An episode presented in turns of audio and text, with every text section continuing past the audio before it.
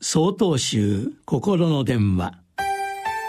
今週は「月に例える」と題して千葉県東光寺松葉雄禅さんのお話です。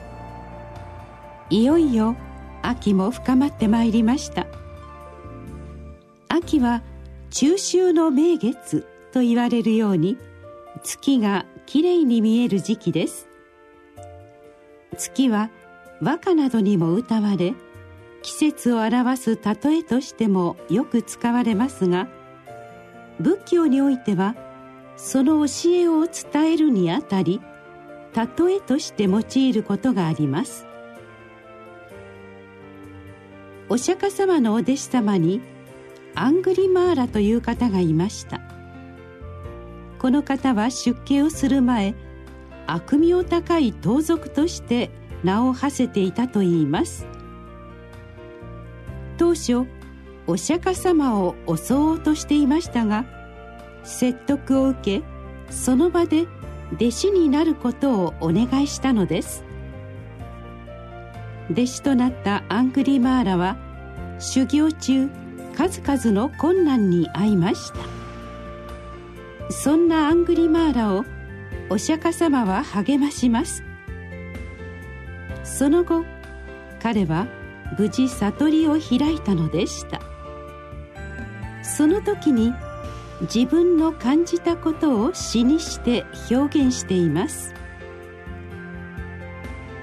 以前において怠けていても以後において怠けなければ彼はこの世を輝かす。雲を離れた月のごとくにこのようにアングリマーラは自身の境地を表現しました。ここでの月は自分の得たものを表しているのでしょう。かつての自分は悪いことをすることに心がとらわれて雲がかかっているように真っ暗になっていた。しかし修行を重ねることによって曇っていた空が晴れ月の輝きが世界を照らすように自分の心がすっきりと晴れ渡ったと感じたのでしょう。このように仏教における月は悩みのない理想的な境地を表しているのです。同時に月は悩んでいる人たちの道しるべともなります。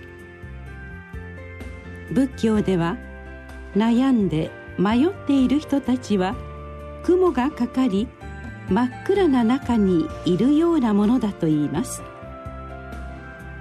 そのような暗闇から抜け出る方法があることを月を例えにして伝えているのです。